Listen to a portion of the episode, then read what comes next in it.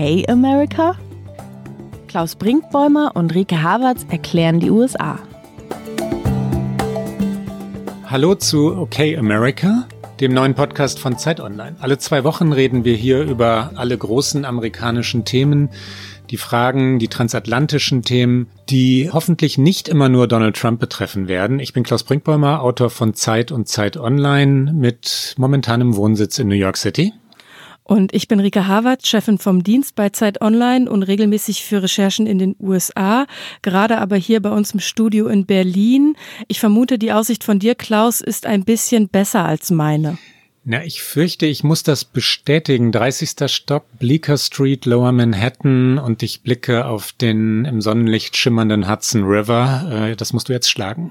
Ja, wir sind noch nicht mal fünf Minuten gemeinsam in unserer Sendung und ich bin natürlich schon neidisch, weil ich gucke auf eine dunkelbeige Studiowand. Also insofern kann ich das nicht schlagen, aber ich werde mir Mühe geben, das in den kommenden Wochen und Monaten nochmal zu drehen mit der Aussicht. Wird dir gelingen. Dann lass uns doch mal anfangen mit unserem ersten Thema in unserer ersten Folge und das ist ausnahmsweise an einem Dienstag, weil wir reden heute über einen super wichtigen Dienstag im politischen Amerika, dem Super Tuesday. Gelingt Bernie Sanders nach der Niederlage in South Carolina erneut ein Erfolg? Welche Chancen haben Joe Biden und die anderen Kandidatinnen und Kandidaten überhaupt noch, ihn, der gerade führt, zu gefährden? Und was hat das alles mit der Präsidentschaftswahl im November zu tun? Über diese und andere Fragen wollen wir heute sprechen und vielleicht auch ein bisschen streiten. Das hängt natürlich schwer davon ab, Klaus, wer denn überhaupt dein Favorit bei den Demokraten ist. Dazu aber später mehr. Lass uns erstmal ein bisschen die Basics klären. Warum ist dieser Super Tuesday eigentlich so wichtig? Der Super Tuesday heißt deswegen so, weil 14 Staaten ähm, an diesem Dienstag wählen. American Samoa in der im südlichen Pazifik kommt noch hinzu. Die Democrats Abroad, also die ähm, die Demokrat, die Parteimitglieder, die ähm, die in Europa leben, die Amerikaner in Berlin beispielsweise wählen auch. Es sind die wichtigsten Staaten dabei, die größten. Kalifornien, ähm, da stehen 415 Delegierte auf dem Spiel oder zur Wahl. Ähm, Texas mit 228 Delegierten, auch südliche Staaten wie Alabama, äh, Tennessee wählt, Arkansas wählt, Colorado, Maine, Massachusetts, Minnesota. Also es sind wirklich wichtige Staaten und vor allem 14. Ähm, das ist der Tag, nachdem wir sehr viel mehr darüber sagen können, wer denn nun demokratischer Kandidat oder Kandidatin, ich tippe aber eher auf einen Mann diesmal, ähm, wie in all den Jahrhunderten zuvor, werden wird. Du hast es gerade schon angesprochen, Kalifornien ist super wichtig und da liegt momentan Bernie Sanders wieder weit vor Elizabeth Warren und Joe Biden. Bevor wir aber zu den einzelnen Kandidaten kommen, lass uns noch mal ein bisschen Politik ABC machen, denn es geht ja nicht darum, wie viele Bürgerinnen und Bürger, wie viele Stimmen diese Kandidaten bekommen, sondern wie viele Delegierte. Du hast es gerade angesprochen, 34 Prozent der Delegierten von den knapp 4000, die es gibt in diesem Parteitag, äh, die zu dem Parteitag in Milwaukee geschickt werden. Und und deswegen ist das alles so interessant. Aber diese Delegierten, wo kommen die überhaupt her? Also für den Sieg, für die wirkliche Nominierung braucht es 1991 Delegierte. Das ist das, was äh, Sanders, Biden und Co. jetzt anstreben. Das System hat historische Gründe und ähm, letztlich kann man es, glaube ich, so sagen, dass die Demokratie in Amerika sich selbst nicht vertraute. Als die Verfassung ähm, ratifiziert wurde, 1788, stritten ähm, die, die, die Väter der Verfassung, es waren ja ausschließlich Männer damals, ähm, darüber, ob eigentlich alle in den USA wirklich die gleiche Stimme haben dürften. Das äh, hätte Frauen eingeschlossen, das hätte vor allem, aber darum ging es immer in diesem Land Schwarze eingeschlossen. Und sie vertrauten der eigenen Demokratie nicht. Die, ähm, die etwas distinguierteren Verfassungsväter wollten ein System, in dem nicht jeder Bürger eine Stimme hat. Äh, und vor allem wollten sie ein System, in dem nicht die Bürger direkt den Präsidenten wählen. Dann wurde dieses Delegiertensystem erfunden, wobei den einzelnen Bundesstaaten, es waren damals noch weniger, 15 Staaten, dann 16, dann 17, dann stieg die Zahl langsam, je weiter sich das Land nach Westen öffnete. Ähm, den einzelnen Staaten blieb überlassen zu, ähm, zu entscheiden, wie sie eigentlich auf ihre Delegierten kommen wollten. Dann haben einige Staaten demokratisch gewählt, in einigen Staaten, vor allem im Norden natürlich, durften Schwarze mit abstimmen, in anderen im Süden nicht. Ähm, das System war nicht einheitlich Aber so kam das. So kamen wir zu diesem Delegiertensystem, das bis heute ja unfassbar kompliziert ist und unter dem jetzt vor allem die Demokraten leiden, weil sie so wenig Klarheit erzeugen können. Es wird ähm, bei den Republikanern nach amerikanischem Verständnis entschlossener gewählt. Winner takes all heißt das System, das die Republikaner favorisieren. Der, der in einem Bundesstaat ähm, gewinnt, bekommt alle Stimmen aus diesem Bundesstaat. So ist das in den meisten Staaten bei den Republikanern Republikanern. Bei den Demokraten werden die Stimmen so verteilt, dass alle Kandidaten, die über 15 Prozent liegen in dem jeweiligen Bundesstaat, Delegierte bekommen. Das heißt also, ein knapper Wahlsieg bedeutet nur einen minimalen Vorsprung bei, äh, bei den Delegiertenstimmen und so kann sich das endlos lange ziehen, bis dann endlich einer der Kandidaten bei 1991 Delegierten angekommen ist.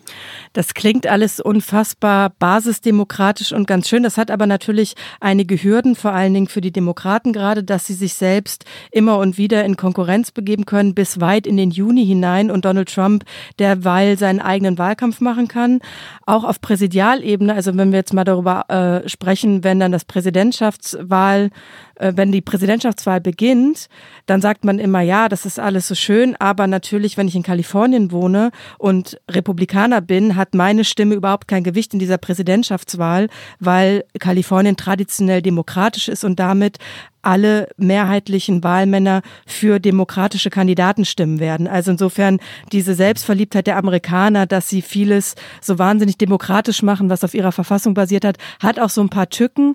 Aber in diesem Fall ist es natürlich so, dass sich die Demokraten gerade ihrer Basis präsentieren müssen. Auch das Electoral College, äh, also die Entsendung von Wahlleuten, hat ähm, Wahlmännern, so hieß es ursprünglich, inzwischen natürlich auch Frauen, hat historische Gründe. Die Südstaaten der USA stimmten damals der Verfassung nur zu, nachdem ihnen das Electoral College äh, zugesichert worden war. Damit wurde damals das Land ähm, zusammengehalten. Heute ist es furchtbar ungerecht, weil ähm, Bundesstaaten die, die sehr wenige Einwohner haben, South Dakota oder North Dakota, da reden wir über wenige Millionen oder Hunderttausende von Einwohnern verglichen mit den vielen, vielen, vielen Millionen in Kalifornien oder New York City oder Massachusetts, wo Boston liegt. Diese kleinen Bundesstaaten entsenden Wahlleute, die äh, proportional gesehen, also im Verhältnis zur Einwohnerzahl, äh, weit, weit, weit übergewichtet sind. Und das macht die Wahlen in Amerika so ungerecht, weil dann so etwas passieren kann wie 2016 mit Hillary Clinton, die über drei Millionen Stimmen mehr hatte als Donald Trump aber die Wahl verlor, weil Trump in den ja etwas ländlicheren Gebieten mit sehr viel weniger Menschen äh, eben gewinnen konnte, vor allem in den in den drei entscheidenden Bundesstaaten, damals entscheidenden Bundesstaaten Wisconsin, Michigan und Pennsylvania. Electoral College ist ein Begriff, den ähm, den die Demokraten inzwischen verdammen. Damals aber, also in den Jahren äh, 1788 und danach, also nach, nach Begründung der USA, nach, äh, nach der Ratifizierung der Verfassung war es zwingend notwendig, um die sogenannte Union, also die Einheit des Landes zu erhalten. Al Gore hat darunter ja auch schon gelitten, der damals ja. gegen George W. Bush verloren hat. Ich erinnere mich noch lebhaft, es war die ganze Nacht in Deutschland und man hat die ganze Zeit gezittert und gebankt und es ging ja noch Tage und Wochen weiter bis zu diesem infamous Supreme Court Entscheid. Aber lass uns mal ein bisschen mehr weiter in die Zukunft mhm. gehen. Wir müssen noch einmal klären, warum am Dienstag. Am Dienstag, weil auch das historisch gewachsen. Der Sonntag war früher ausgeschlossen, weil da wurde in die Kirche gegangen. Dann musste man die, den Montag zur Anreise noch nutzen, weil die Wege waren weiter, die Transportmittel ein bisschen schleppender und deswegen Dienstag die Wahl. Das könnte man natürlich heute alles anders handhaben, auch wenn Kirche noch von größerer Bedeutung in den USA ist als hier bei uns in Deutschland. Gäbe es, glaube ich, viele, die es lieber am Sonntag hätten, weil sie ihre Arbeit nicht unterbrechen müssen. Aber so sind wir am Dienstag und der Super Tuesday ist für viele ein wirklich Turning Point in den Kampagnen. Da gab es zum Beispiel, wenn wir jetzt mal in die wirklich jüngere Vergangenheit gucken, Bill Clinton, der hat 1992 den Super Tuesday gewonnen und sich damit die Nominierung gesichert, obwohl er zuvor fast an Sexskandalen gescheitert wäre. Das kam ja später in seiner Präsidentschaft auch nochmal auf.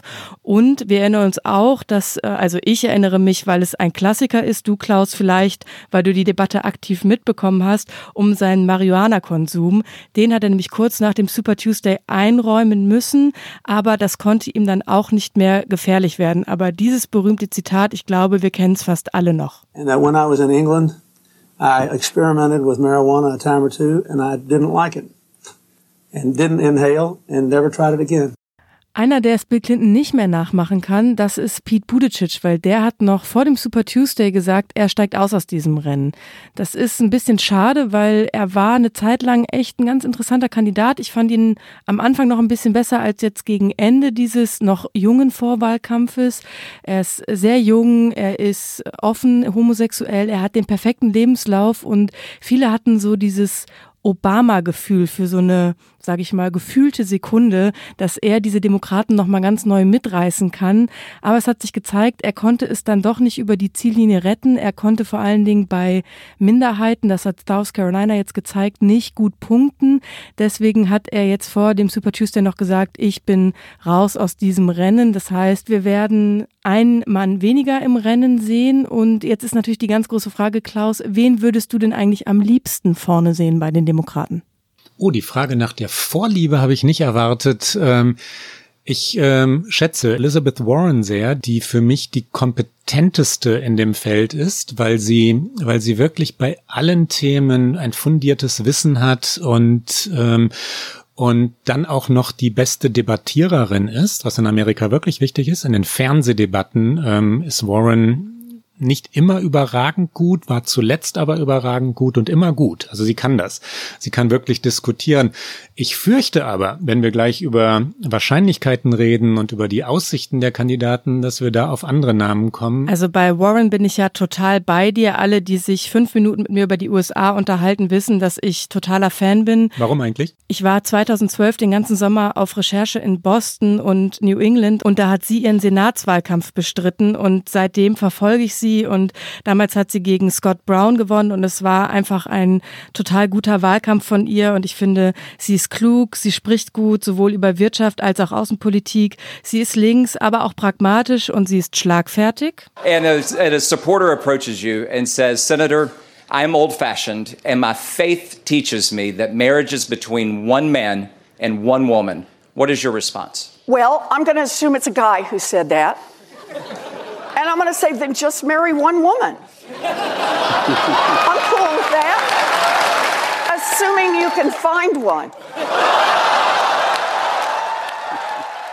Sie ist natürlich wie kein Kandidat ohne Fehler, aber wenn die Partei nach links rücken wollen würde, dann finde ich mit einer Kandidatin wie Warren, aber ich bin da auch ganz bei dir. Ich fürchte, sehr wahrscheinlich ist sie nicht, dass sie es schaffen kann, auch wenn sie gerade sich so in Durchhalteparolen befindet von dieser, diese Primary Season ist eine lange und äh, wir müssen durchhalten. Ich glaube übrigens, äh, Elizabeth Warren hat einen fatalen Fehler gemacht. Diese Konzentration auf die Gesundheitsreform, mit der sie ihren Wahlkampf begonnen hat, war taktisch geradezu fürchterlich falsch, weil sie zusammen mit Bernie Sanders ähm, die Agenda so gesetzt hat, dass sie proklamiert hat, wir schaffen äh, private Krankenversicherungen ab. Und ähm, das war die linke Position von Sanders und Warren. Und, äh, und dann wird es Medicare for All geben, also eine staatliche Gesundheitsversorgung, Krankenkasse für alle Amerikanerinnen und Amerikaner. Und wenn man über 100 Millionen, ich glaube 130 Millionen Amerikanern etwas wegnehmen will, also private Krankenversicherung wegnehmen will, dann kann man nicht davon ausgehen, amerikanische Präsidentin zu werden.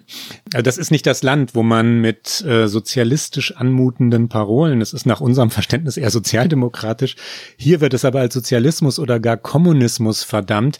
Das hätte Warren niemals machen dürfen und auch nicht machen müssen, weil sie so viele Stärken hat. Äh, ich verstehe überhaupt nicht, warum sie sich da so verkämpft hat, zumal diese Krankenvorsorge, so wie sie es proklamiert, überhaupt keine Chance hat, jemals durchzukommen. Sie bräuchte den Senat dafür, die Mehrheiten gäbe es gar nicht.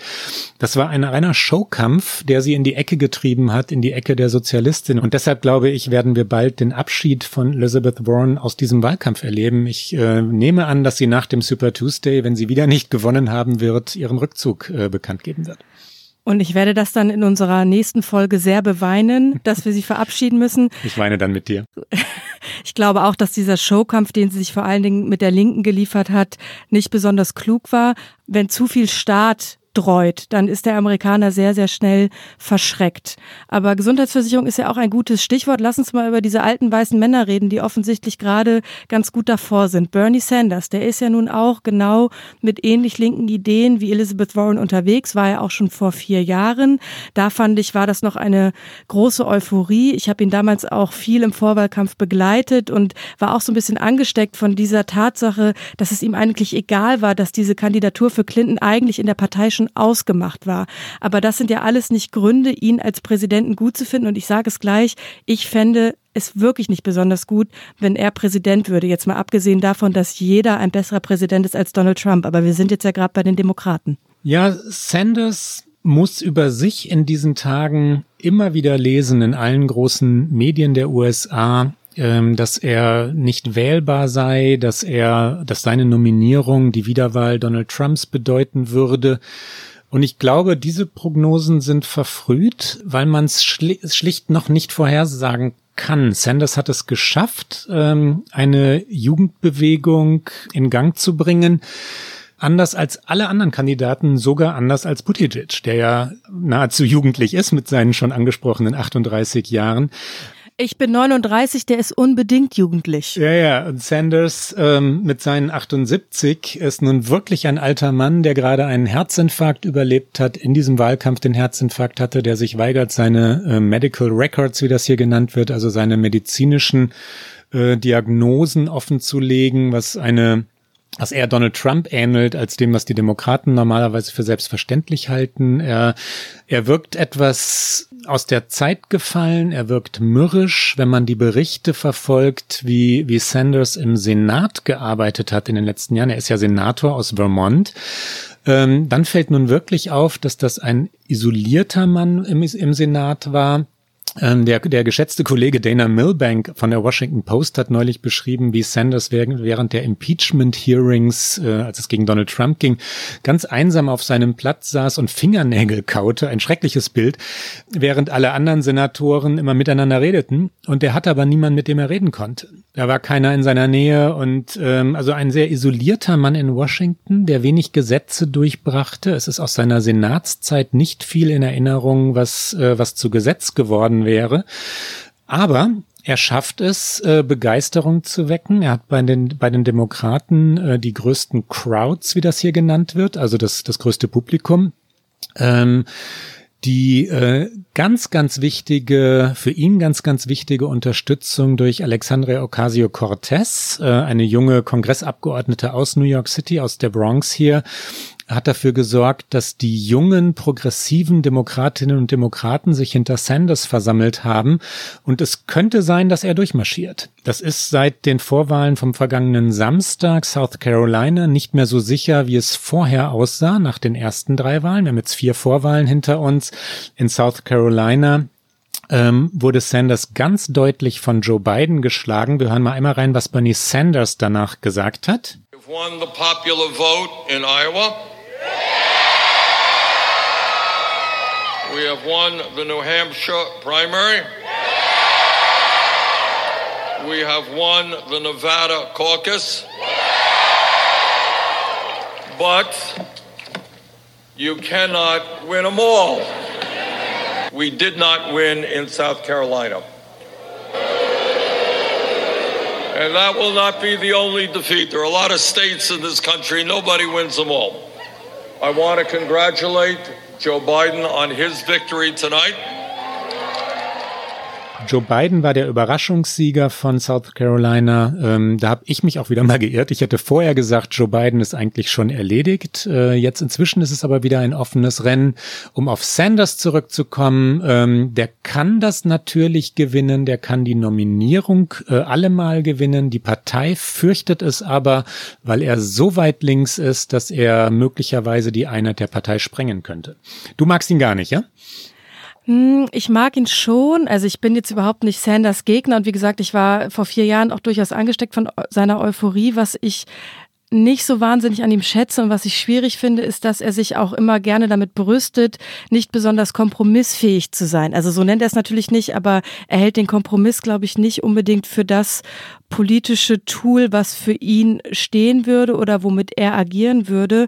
Und ich glaube, dass nach vier Jahren Trump in einem politischen System wie den USA es einen anderen Präsidenten oder eine andere Präsidentin bräuchte, weil dieses System ist eigentlich auf Kompromiss ausgelegt. Und das, was wir jetzt dreieinhalb Jahre lang schon gesehen haben mit Donald Trump, ich würde da gerne was anderes sehen. Und ich glaube, dass das nicht für Sanders spricht. Und ähm, ich glaube aber auch nicht, wie viele, dass er nicht in der Lage ist, Trump zu schlagen. Da wäre ich auch bei der, bei dir und würde sagen, das ist total verfrüht, davon auszugehen. Aber wir müssen mal schauen, wie die Nominierung sich entwickelt. Und da hast du gerade ja schon das Comeback-Kit dieser Stunde angesprochen. Joe Biden, wenn man denn einen auch schon über 70-Jährigen als Comeback-Kit bezeichnen kann. Aber er hatte auf jeden Fall seinen Moment. Er war so entspannt, wie man ihn, glaube ich, seit Wochen nicht gesehen hat, als er seine Siegesrede in South Carolina äh, gehalten hat und auch nur in die Menge rief, We are very much alive. Und der Biden, der hat natürlich schon auch was. Der war als Vizepräsident mit Obama ein gutes Gespann. Er war immer gut für ein Mem im Internet mit seiner Brille, mit seinem Lachen und den überbleachten Zähnen. Aber er ist natürlich ähnlich wie Sanders auch ein bisschen aus der Zeit gefallen. Er macht sehr viel Wahlkampf mit, ich kann Trump schlagen und wenn ich Präsident werde, wird alles wie in der Zeit vor Trump. Aber ich sehe da wenig neue Ideen. Und die Frage, ob er wählbar wäre, ich glaube, da setzen halt sehr viele des Establishment der Demokraten ihre Hoffnungen drauf. Joe Biden hatte katastrophale erste Vorwahlen in Iowa, New Hampshire, äh, Nevada. Er war weit, weit, weit unter den äh, Prognosen des vergangenen Jahres. Im vergangenen Jahr hatte er in all diesen Staaten geführt oder jedenfalls immer, immer vorne mitgelegen, neben Sanders oder eben vor Sanders. Äh, alles war desaströs bis jetzt South Carolina am vergangenen Samstag. Da war es genau andersrum. In den letzten Umfragen vorher hatte sich der Vorsprung, den Biden gehabt hatte, weil er immer auf die Unterstützung der Schwarzen gezählt hatte, verkürzt, verkürzt, verkürzt und dann stand es nur noch 25 zu 20, Biden gegen Sanders und bei der Wahl selbst aber 48,4 Prozent für Biden, 19,9 für Sanders, hat sich Biden ähm, wirklich fulminant abgesetzt, weshalb man jetzt, glaube ich, sagen kann, äh, wahrscheinlich ist ein Zweikampf. Biden gegen Sanders, wobei Bloomberg, auf den werden wir noch kommen, jetzt am Super Tuesday ja erst hineingrätscht in diesen Wahlkampf und das alles nochmal verändern kann. Wir hören mal kurz, was du gerade schon angesprochen hast, was Joe Biden gesagt hat am Samstag in South Carolina. Just days ago, the press and the pundits had declared this candidacy dead. Now, thanks to all of you, the heart of the Democratic Party, we just won and we've won big because of you. And we are very much alive. Biden hat, äh, du hast es schon angesprochen, ähm, Rike, einen wirklich ja, seltsamen, auch leblosen Wahlkampf geführt. Ich habe ihn in New Hampshire und Maine und Nevada äh, mehrfach gesehen und äh, vor allem war es immer langweilig, weil er jede Spontanität meidet, weil er ähm, vorgefertigte Reden hält, die rhetorisch ganz und gar anspruchslos sind. Also er sagt immer irgendwas und sagt dann hinterher, das war mein erster Punkt und dann ähm, zweitens und drittens tut so, als würde er etwas aufzählen. Ähm, das ist sein ganzes rhetorisches Strickmuster. Da ist keine ähm, Eleganz, da ist keine intellektuelle Kraft, anders als bei Elizabeth Warren zum Beispiel. Er verspricht sich oft. Ich habe diverse Auftritte von ihm gehört. Einer in New Hampshire zum Beispiel war fürchterlich. Da stand er vorne in, in einem Garten einer, einer Familie dort an der, an der Küste von, von New Hampshire und sagte, dass er damals für, für Barack Obama, er war ja Vizepräsident unter Obama, Verhandlungen mit drei Staaten geführt hätte, El Salvador, Guatemala and, and, and oh, oh, never mind. Und dann sprang er weiter, weil ihm dieser dritte Staat nicht einfiel. Solche Auftritte hatte Biden ständig. Er wirkte wirklich wie ein alter Mann, der nicht mehr Präsident sein sollte. Aber Du hast es angesprochen, ich habe es gerade auch schon kurz gesagt, seit South Carolina revitalisiert. Das Entscheidende sind die Delegiertenstimmen, das hatten wir schon. Und bei den Delegierten führt im Moment Bernie Sanders mit 56 Delegierten aus diesen ersten vier Vorwahlen. Joe Biden hat 48, also 56 zu 48. Biden ist also knapp Zweiter, direkt hinter Sanders. Ein Nachteil Joe Bidens ist, dass er sehr viel weniger Geld eingenommen hat als Bernie Sanders und in den 14 Staaten, die am Super Tuesday wählen, vor allem Texas und Kalifornien, wir haben das schon genannt, aber auch Alabama und viele andere, äh, eine nur ganz schwache Wahlkampforganisation hat, wenig Leute, wenig Geld, keine Fernsehspots. Ich glaube nicht, dass äh, Joe Biden das aufrechterhalten kann, was wir am Samstag gesehen haben. Er hat ja tatsächlich durch South Carolina nochmal ordentlich Kohle reingespült bekommen, aber es gibt natürlich in fast allen Staaten auch sowas wie schon äh, frühere Wahlen, Briefwahlen. Also viele wird er auch gar nicht mehr erreichen mit seinem Push, den er da in South Carolina hatte. Ich glaube auch, es wird, äh, es wird ein enges Match für ihn jetzt am Dienstag, aber er wird natürlich de facto nicht aufgeben. Und was er allen anderen Kandidaten voraus hat, ist, das hat South Carolina gezeigt, dass er bei afroamerikanischen Wählerinnen und Wählern verfängt. Und das ist eine extrem wichtige Gruppe, natürlich für die Demokraten und dann aber auch mit Hinblick auf den November. Also das ist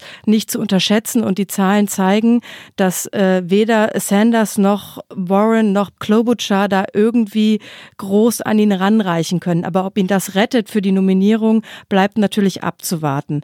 Jetzt haben wir ihn beide schon mehrfach angesprochen. Lass uns kurz auch über Michael Bloomberg reden. Der greift ja jetzt am Super Tuesday das erste Mal wirklich in diesen Vorwahlkampf ein. Und ich möchte ein äh, viel zitiertes ABBA-Lied auch hier zitieren, Money, Money, Money, weil damit bestreitet er seinen Wahlkampf. Ich sehe von Michael Bloomberg einfach immer nur, wie er sein privates Vermögen in seinen Wahlkampf pumpt, dass er sich TV-Spots kauft in allen wichtigen Staaten und dass er auch natürlich mit so einer Donald Trump-Rhetorik, also einer Anti-Donald Trump-Rhetorik, aber durchaus einer Donald Trump-Rhetorik agiert. Ich muss sagen, ich bin gar kein Fan. Ich finde ihn sehr arrogant. Ich finde, seine Bilanz als New Yorker Bürgermeister spricht nicht für ihn. Ich sage nur die Stop-and-Frisk-Praxis, die er eingeführt hat, in der einfach Polizisten Menschen auf der Straße ohne Grund anhalten und durchsuchen können, was vor allen Dingen wiederum gegen afroamerikanische Männer sich richtet. Ich habe wirklich gar keinen Bock auf Michael Bloomberg. Und das kann man gar nicht anders nennen oder kann ich gar nicht anders nennen als nachvollziehbar. Ich bin aber überrascht davon, ähm, hier in New York äh, so viele Menschen zu treffen, wie man sie hier trifft, die, die sagen, nee, nee, nee, Vorsicht, der, der ist gut der kann was. Und ähm, mein bester Freund, der hier Arzt ist in, in Manhattan, Jonair, ist ein türkischer Name, aber er ist Amerikaner. Jonair sagt, ähm, ich, ich habe ihn neulich besucht und dann stand er mit äh, I Like Mike T-Shirt in der Tür und ich habe was, was, was, Bloomberg? Und dann sagt er, ja, ja, ja, der ist nicht nett, der ist auch nicht äh, humorvoll, der ist nicht charismatisch, das weiß ich alles, but he gets things done. Ähm, aber er kriegt Dinge hin. Das ist auch Bloombergs eigener Slogan. Er spricht immer wieder davon, uh, I get things done. Das, das wiederholt sich bei nahezu jedem Werbespruch, den er ins Fernsehen transferiert oder platziert. Und das ist für viele Amerikaner und allemal hier für die sehr pragmatisch veranlagten New Yorker genug. Ähm, die möchten einen Politiker nicht unbedingt lieben, die möchten, dass er das Land wieder eint, Gesetze durchbringt, Dinge wie Klimawandel ernst nimmt, ein wirkliches Verständnis von Finanz- und Wirtschaftspolitik hat und die diese ewige Blockade im Kongress auflöst, also überparteilich arbeitet ähm, und das trauen Bloomberg viele zu. Er hat eine desaströse Fernsehdebatte in äh, Las Vegas, Nevada ähm, bestritten ich war dort, ich habe das für die Zeit beschrieben, für Zeit Online beschrieben. Bloomberg hätte diesen Fehler nicht machen dürfen, dort schlicht unvorbereitet auf die Bühne zu gehen. Wenn jemand in einen Wahlkampf wie diesen so verspätet einsteigt wie er, wenn er also die ersten vier äh, Vorwahlen auslässt, um erst zum Super Tuesday äh, hineinzugehen in den Wahlkampf, also ganz bewusst sagt, nee, die, die ersten vier sind so klein, die interessieren mich gar nicht, ich will nur beim Super Tuesday mitspielen und dann danach, dann sollte man punktgenau fit sein, um in der Sportlersprache das zu sagen, dann darf man nicht äh, den, den Anpfiff verstolpern. Diese Fernsehdebatte war fürchterlich, weil er auf all die Angriffe von Elizabeth Warren, ähm, die ihn auf Stop and Frisk, was du gerade schon nanntest, ansprach, auf die ähm, Schweigeabkommen mit den Frauen, die sich über sein sexistisches Verhalten beschwert hatten, äh, ansprach, warum eigentlich dürfen die nicht sagen, was vorgefallen ist, keine Antwort hatte. Bloomberg hatte keine Antworten darauf und stand tollpatschig, hilflos, ähm, so ein bisschen um, um das Ende äh, oder das Ende dieser Veranstaltung herbeisehnend auf der Bühne. Es war wirklich verheerend. Und eine solche Fernsehdebatte darf man zwei Wochen vor einer entscheidenden Wahl in diesem Land hier, den USA, schlicht nicht haben. Ich hätte vorher getippt, dass er eine wirklich realistische Chance hat, ähm, das Ganze aufzumischen, dass er tatsächlich der Versöhnungskandidat werden kann, weil ähm, das Parteiestablishment äh, Sanders ablehnt, weil die Linken Joe Biden zu schwach finden, könnte man sich auf Bloomberg einigen. Das wäre vor zwei Wochen meine Prognose gewesen. Das ist es aber seit dieser Fernsehdebatte von Nevada nicht mehr. Ich glaube, der wird am Dienstag Zweiter, Dritter, Vierter werden, vielleicht mal hier oder dort in einem Bundesstaat gewinnen, aber nicht der Nominierte oder der Kandidat sein am Ende. Was ist eigentlich deine Prognose? Für den Dienstag oder für die Nominierung? Sowohl als auch, der Dienstag? für den Dienstag Ah ja, schwierig, weil Sanders zum Beispiel in Kalifornien weit führend ist. Ich glaube, dass der Dienstag tatsächlich nochmal manifestieren wird, dass es auf ein Duell Sanders-Biden rauslaufen wird. Ich glaube auch, dass ich mich weinend von Elizabeth Warren werde verabschieden müssen. Ich hoffe sehr, dass Michael Bloomberg erkennt, dass Geld allein und sehr hohe Absatzschuhe, damit man größer wirkt, noch nicht einen guten Präsidentschaftskandidaten machen.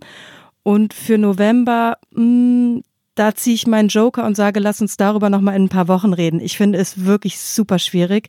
Aber was glaubst denn du? Was sollte die Partei tun? Sollte sie sich fürs linke Amerika versuchen zu öffnen oder sollte sie, um Donald Trump schlagen zu können, eher in der Mitte bleiben? Ganz, ganz spannende und äh, letztlich die entscheidende Frage, die du da stellst, Ricke. Ähm, das Problem, das ich habe beim Beantworten ist, dass mir die beiden Kandidaten, die man mit dieser Frage verbindet, also Sanders für den linken Weg und Biden für den Weg der Mitte, nicht wirklich gefallen im Sinne von, die überzeugen mich nicht. Ja, beide haben vor allem Schwächen. Beide sind sehr alt. Ähm, Sanders wirkt, wir hatten das vorhin schon, sehr, sehr verbissen, griesgrämig. Ähm, und und beiden rhetorisch schwach und äh, und nicht mehr kämpferisch. Jetzt in South Carolina war das mal anders. Ich glaube, das ist aber jetzt so eine, so eine etwas vage Prognose, dass der Weg der Mitte in Amerika der bessere ist, dass die, dass dieses Land letztlich zu konservativ ist, als dass es sich hinter jemandem wie Sanders wirklich versammeln kann. Das ist in New York anders, das ist in äh, Boston, also in ganz Massachusetts, wo die Universitäten sind, Harvard, MIT, gewiss anders, in Vermont, wo Sanders zu Hause ist, sowieso aber im Landesinneren oder in den ja wirklich entscheidenden Swing States, also den Staaten, die mal so und beim nächsten Mal anders entscheiden, ähm, das sind die, bei denen die Wahl entschieden wird. Ohio, Florida, Pennsylvania, Michigan.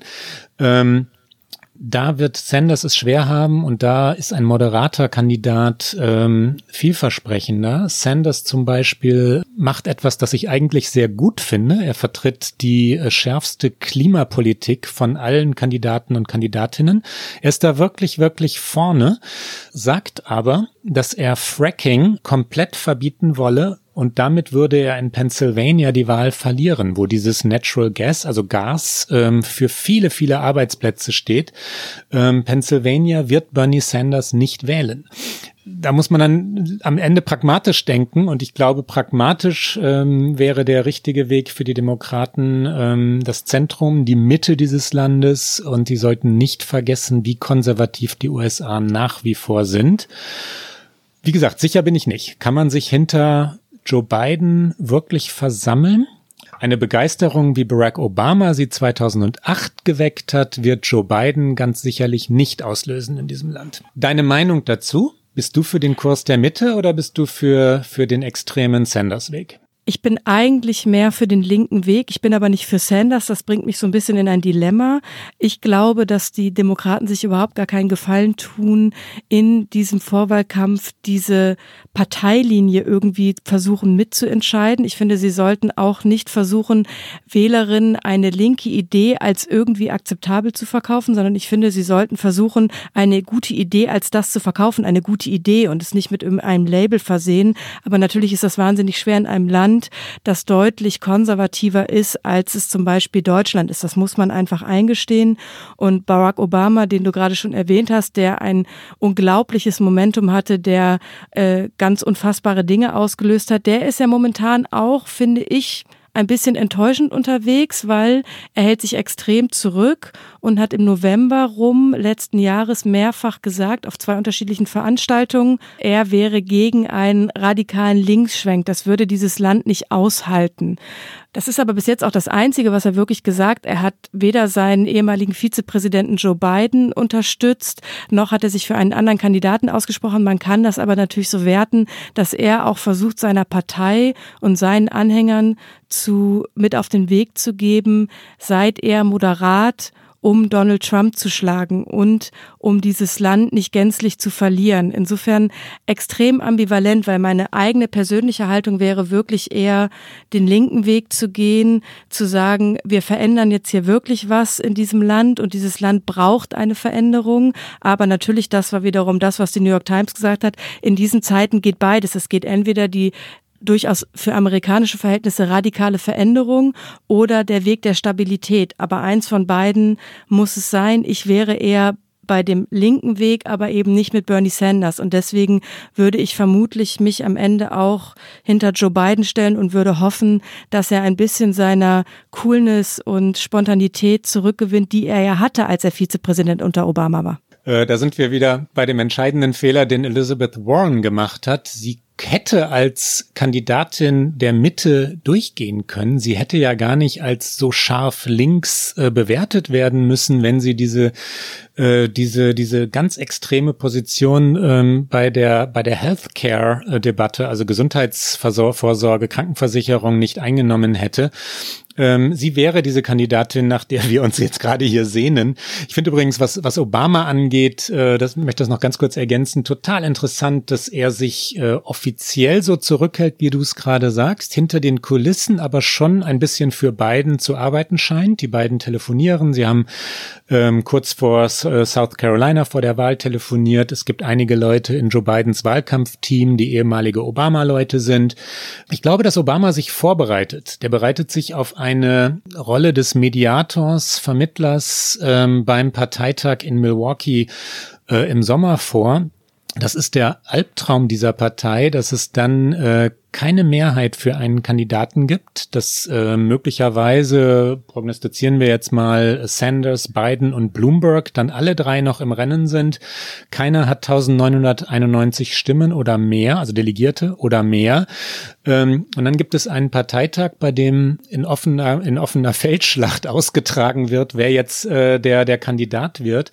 So etwas in Amerika zu moderieren und zu überstehen, ohne dass dann die Partei auseinanderfliegt, zumal ja nicht mehr viel Zeit ist bis zur eigentlichen Wahl im November, ist wahnsinnig heikel. Und Obama ist der beliebteste Mann innerhalb der Demokratischen Partei. Es kann sehr gut sein, dass er diese Rolle übernehmen muss, die Partei irgendwie auf einen Kandidaten äh, hin äh, zu vereinen und ähm, und da wäre es fatal, wenn er jetzt heute sagen würde, übrigens, ich bin auf der Seite von Klobuchar oder, oder Biden, würde er wahrscheinlich sagen. Ne? Die Zurückhaltung ist, ist also angemessen. Was glaubst du, wen Hillary Clinton will? Ach, Hillary Clinton will, glaube ich, am liebsten immer noch sich selbst, aber oh ja. that ship has sailed und sie will natürlich auf gar keinen Fall Bernie Sanders. Ich weiß auch gar nicht, wie viel Einfluss die Clintons wirklich noch haben. Sie sind natürlich extremes Establishment. Ich bin da auch da wieder eher bei dir, dass Obama wird der entscheidende Faktor sein und ich glaube, Milwaukee wird der Moment sein, wo er mal wieder eine große Rede halten muss. Und das hat er sicherlich in sich. Wie siehst du die Rolle von Clinton?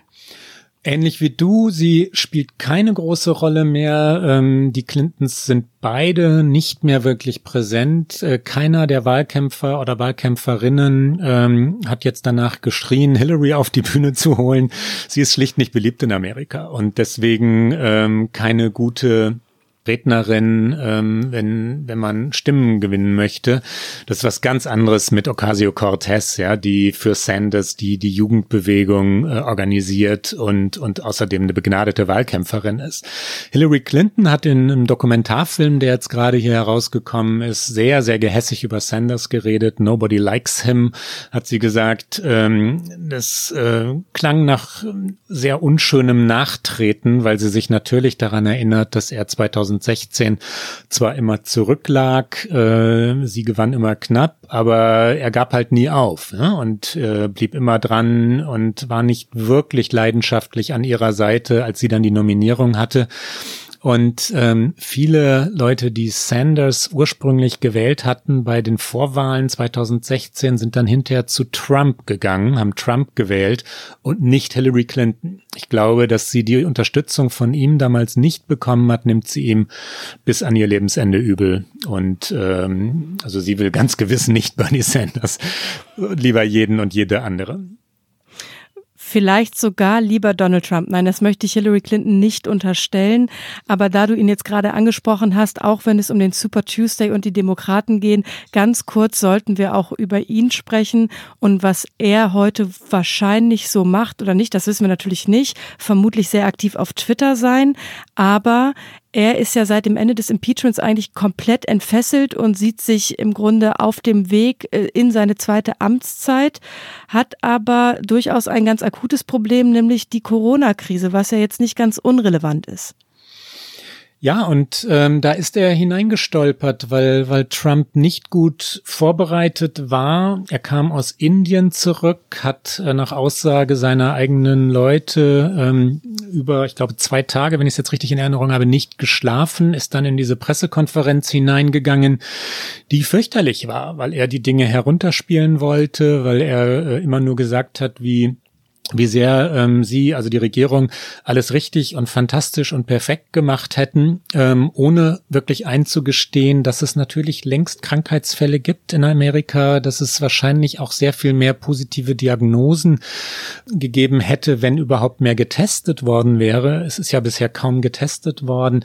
Trump hat in den vergangenen Jahren, und das wissen halt auch alle hier im Land, die Budgets für, für ähm, Forschung, für, für seine eigenen Gesundheits Gesundheitsbehörden für äh, jegliche Prophylaxe heruntergefahren, zusammengestrichen, hat Posten nicht besetzt. Und das holt ihn jetzt ein. Die, ähm, die Regierung wird äh, in nahezu allen Medien als schlecht vorbereitet beschrieben, äh, als dilettantisch. Dann gibt es Sprachregelungen. Die Ärzte dürfen nicht sich frei äußern. Sie dürfen nicht sagen, die Ärzte, die der Regierung nahestehen, die die Regierung beraten, was sie wirklich von, äh, von der Situation Corona betreffend in den USA halten. Das wirkt nicht gut. Und dann äh, sind die Börsen zusammengebrochen. Trump hat, ähm, hat den Börsenaufschwung der vergangenen drei Jahre, also die ständigen Kurssteigerungen mit sich verbunden, hat immer gesagt, das ist mein Werk. Jetzt geht es in die andere Richtung und er versucht das abzuwälzen. Ob ihm das gelingen wird, sei mal dahingestellt. Er sagt übrigens, er mischt sich massiv in den Wahlkampf der Demokraten ein. Er sagt, ganz egal, wer dort äh, gewinnen wird, wer dort ähm, der Nominierte oder die Nominierte werden wird bei den Demokraten. Es geht, wenn die Demokraten die Wahl im, im, November gewinnen, Richtung Sozialismus. Wir hören mal kurz hinein, was Donald Trump zu sagen hat. We got Sleepy Joe, we got Crazy Bernie, we got Mini Mike, but I think he's out of it. I would like to spend $700 million and end up with nothing. It just shows you that you can't buy an election. I mean, it just... There's a point at which people say, you got to bring the goods a little bit too. Far left radicals have become increasingly desperate and increasingly dangerous in their quest to transform America into a country you would not recognize and implement policies that would turn America very quickly into a large scale Venezuela. They want to take away your money, take away your choice, take away your speech take away your guns, take away your religion, take away your history, take away your future, and take away ultimately your freedom. I don't like to be repetitive. Like Sleepy Joe, where he says the same thing four different times. Und er versucht auch Corona an den Demokraten festzumachen. Also er versucht zu sagen, dass das ein Demo Democratic Hoax, also ein Demo der nächste demokratische Schwindel sei, dass die Demokraten politisches Kapital aus Corona schlagen wollten, dass sie, äh, dass sie ihn über Corona stürzen wollten. Er politisiert ähm, diese ähm, Epidemie, er politisiert das ganze Thema und äh, mal sehen, wie das für ihn ausgeht. Vor allem aber sorge ich mich natürlich, wie geht das in diesem Land mit diesem Thema weiter, weil die USA zerstritten sind und nicht gut vorbereitet.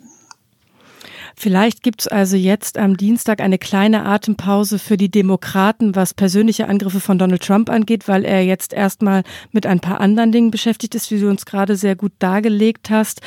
Wir spielen noch einmal zum Ende dieser Sendung ein bisschen Glaskugel. Wie geht's denn nach diesem Super Tuesday weiter? Klar ist, es werden noch diverse Primaries und Caucuses äh, stattfinden bis weit in den Juni hinein.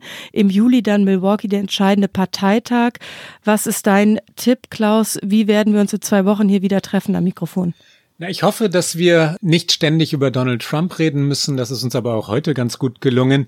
Äh, wir werden natürlich Bilanz ziehen. Also, ich prognostiziere, dass Elizabeth Warren nicht mehr dabei sein wird, dass Amy Klobuchar jedenfalls als Präsidentschaftskandidatin nicht mehr dabei sein wird, dass wir über einen Dreikampf reden werden. Joe Biden, Bernie Sanders und Mike Bloomberg.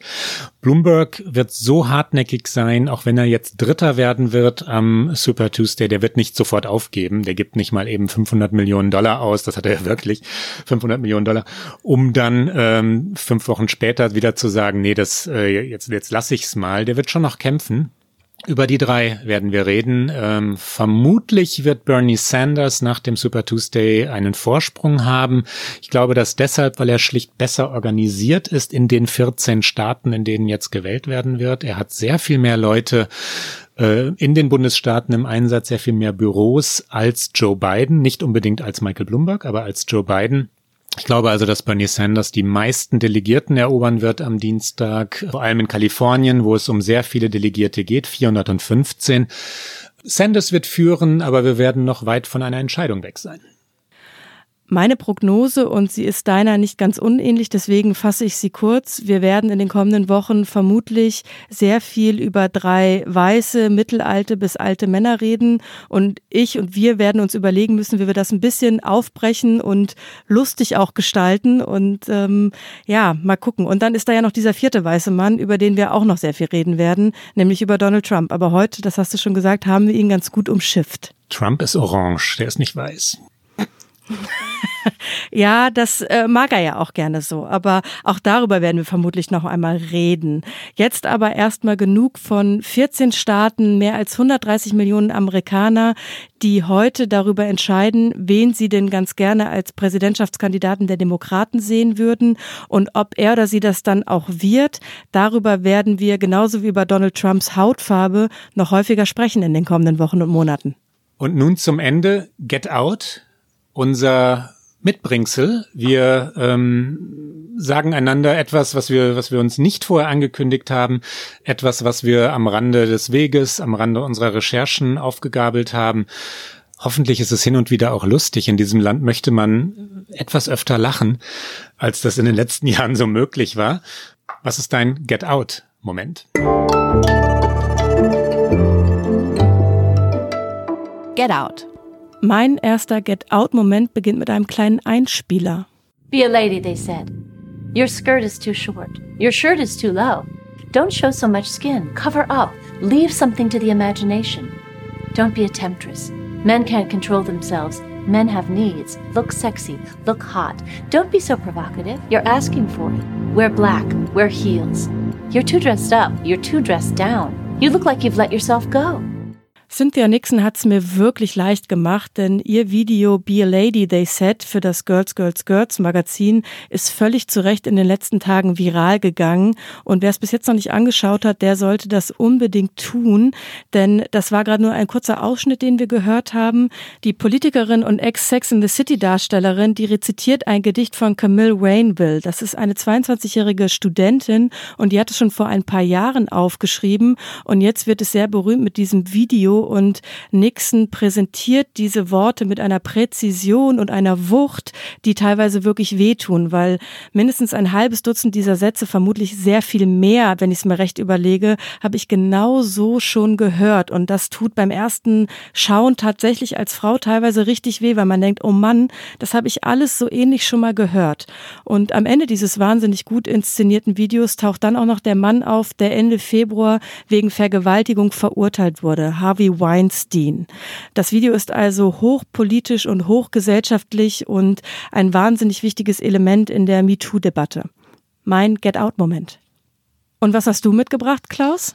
Ich möchte eine kleine Geschichte aus der Stadt erzählen, die ich äh, liebe wie keine andere, New York City, wo ich lebe. Am vergangenen Sonntag wurden hier die Plastiktüten abgeschafft, was in Amerika geradezu fundamental fulminant ist, wenn man es mal so, so nennen möchte.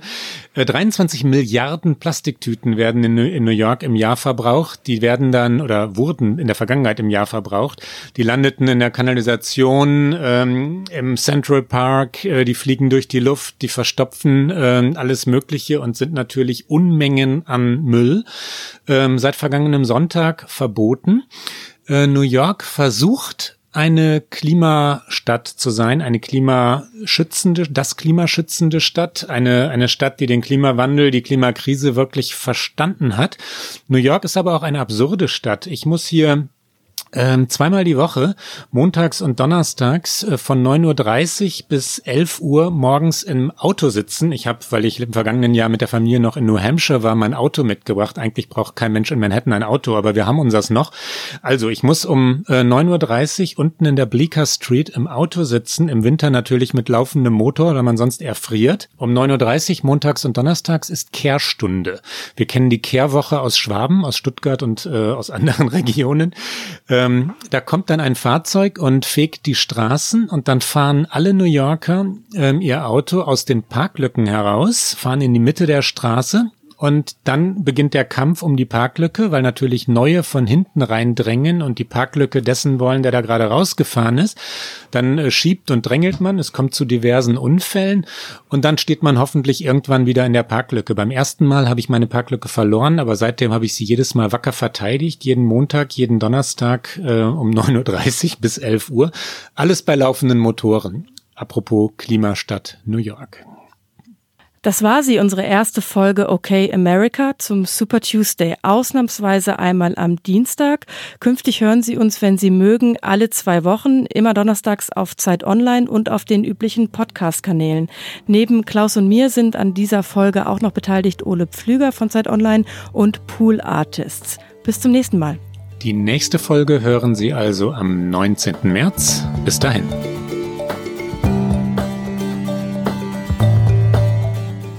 Okay America ist ein Podcast von Zeit Online, produziert von poolartists.de.